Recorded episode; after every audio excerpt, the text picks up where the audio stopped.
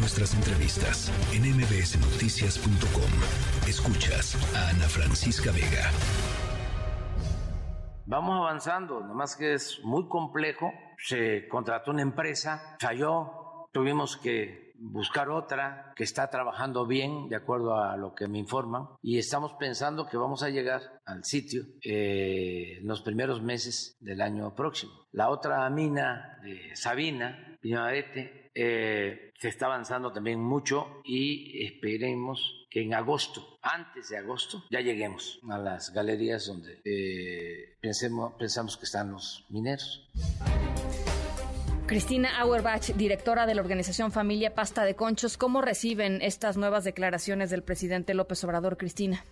Hola, buenas tardes, un gusto saludarte. Igualmente. Pues mira, es lo que ha venido repitiendo desde hace meses, eh, es lo que se nos se volvió a presentar a las familias. Creo que sí hay un poco de confusión entre llegar a las galerías y llegar a los restos. Estas obras que se están haciendo actualmente son para bajar, digamos, todo lo que es de tierra antes de donde empieza el manto de carbón. Luego hay que bajar el manto de carbón para llegar a la zona siniestrada y luego literalmente con pincel empezar a buscar en la zona siniestrada los restos. Entonces, bueno, no estamos seguros de que todo esto se acabe en los primeros meses del próximo año. Es posible que se terminen los, los inclinados, aunque van muy retrasados, muy, muy retrasados. Efectivamente, como dijo el presidente, hicieron una, un mal contrato, se les había advertido. Es decir, para hacer un rescate en una mina se necesita experiencia en rescate minero. Y CFE ni tiene minas ni tiene experiencia en rescate minero. Y contrató a una empresa que ni tiene minas ni tiene experiencia en rescate minero. Obviamente fue un desastre. Y de, lo cual tampoco se nos ha, o se le ha informado a la población cuánto dinero se gastó y cuánto dinero se perdió en todo esto. Y ahora, bueno, esta empresa que se ha contratado sí tiene experiencia en rescate minero, es una empresa muy seria, pero me parece que es como muy aventurado estar en el juego de los tiempos, ¿no? De lo demás que dijo el presidente, a mí me, me consterna y a las familias les, les molesta mucho que él diga que eh, se les ha hecho justicia porque se les indemnizó. Bueno, la indemnización es una parte de la reparación del daño, pero no hay carpetas, no hay investigaciones sobre los responsables y tampoco hay medidas de no repetición. Y prueba de eso es Pinabete, ¿no? Pinabete debió haber sido inspeccionado en un área que conocía la Secretaría del Trabajo y, sin embargo, sin documentos, sin manifiesto de impacto ambiental, CFE le otorga un contrato de carbón. Esto resulta realmente, realmente muy violento en la región que CFE otorga esos contratos, los mineros mueren por culpa de esos contratos y luego CFE hace el rescate de los mineros y la Secretaría del Trabajo no interviene. Entonces creo que es urgente tomar medidas de no repetición para que no se esté revictimizando una y otra vez a las familias de la región carbonífera. Para ustedes es una es una historia que parece sin fin, Cristina. Así es, así es y es terrible porque lo hemos lo vivimos con Fox, lo vivimos con Calderón, lo vivimos con Peña Nieto y lo vivimos ahora con Morena. ¿Qué es lo que nos dicen nosotros en la región carbonífera? Que no importa quién gobierne. No importa quién gobierne porque está decidido que esto es una zona de sacrificio y se va a sacrificar a las familias y se va a sacrificar la región y el ambiente por el carbón. Entonces, no hay cambios, no hay ningún cambio. Cuando la secretaria del Trabajo, Luisa María Alcalde, hablaba de tomar medidas de no repetición, decía que iban a inspeccionar las minas. Esa no es una medida de no repetición. Eso ya lo venían haciendo y no funciona. ¿Por qué no funciona? Porque me parece a mí que el esquema de inspección, el modelo de inspección, funciona bien si es una empresa perfectamente establecida, ¿sí? Es decir, tú vas a inspeccionar una empresa minera que tiene minas, que tiene una inversión, que tiene una concesión y el modelo te funciona.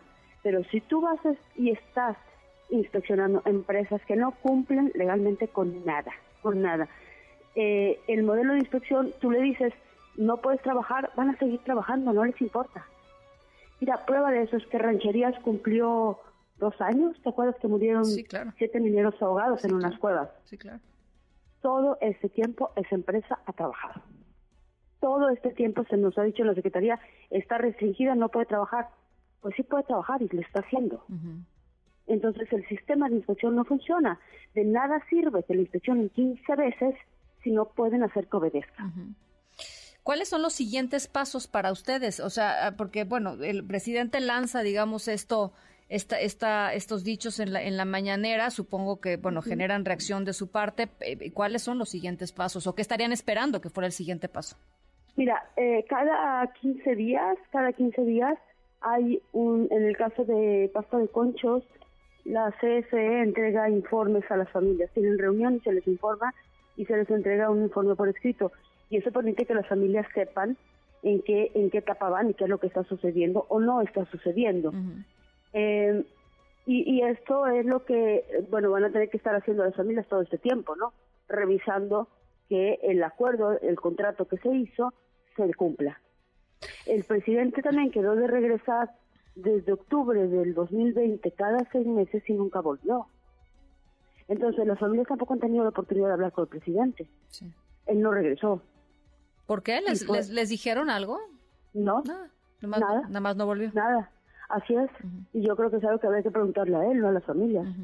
Sí, no, no, Cada seis meses dijo, yo voy a estar aquí cada seis meses. Nunca regresó nunca regresó. Entonces lo que el presidente escucha es lo que le dice la secretaria del Trabajo o lo que le dice Bartlett. Nada más, pero no escucha a las familias. Ni escucha toda la problemática que hay detrás también.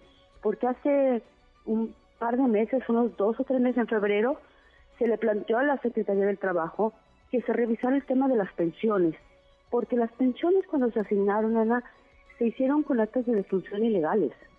Es decir, habían actos de defunción de los mineros atrapados en la mina diciendo de que habían muerto y con testigos. No, bueno. Esas actas las hizo el gobierno del Estado de Coahuila de Humberto Moreira. Y con esas, Javier Lozano, con la Profedet, tramita las pensiones y las familias quedan con pensiones de 3.100 pesos al mes. Al mes. Se le plantea a la secretaria que se revise porque fue ilegal. Y ella dice que sí, que entreguen los papeles. Bueno, las familias, otra, empiezan a buscar papeles, todo. Y ahora que regresa antes de las elecciones, cinco días antes de las elecciones, les dice que no, que las pensiones no se van a revisar porque ya no da tiempo.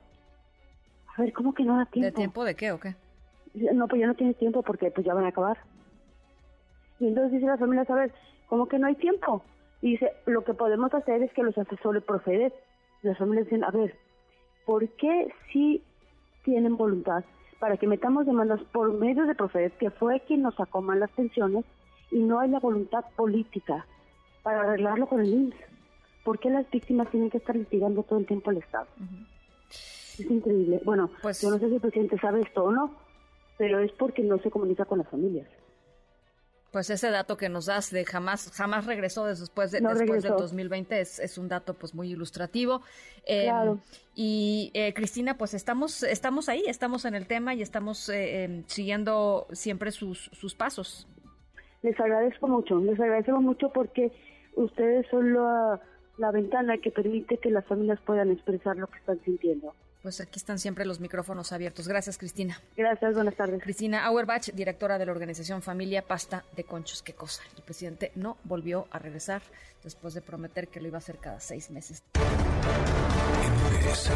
Noticias.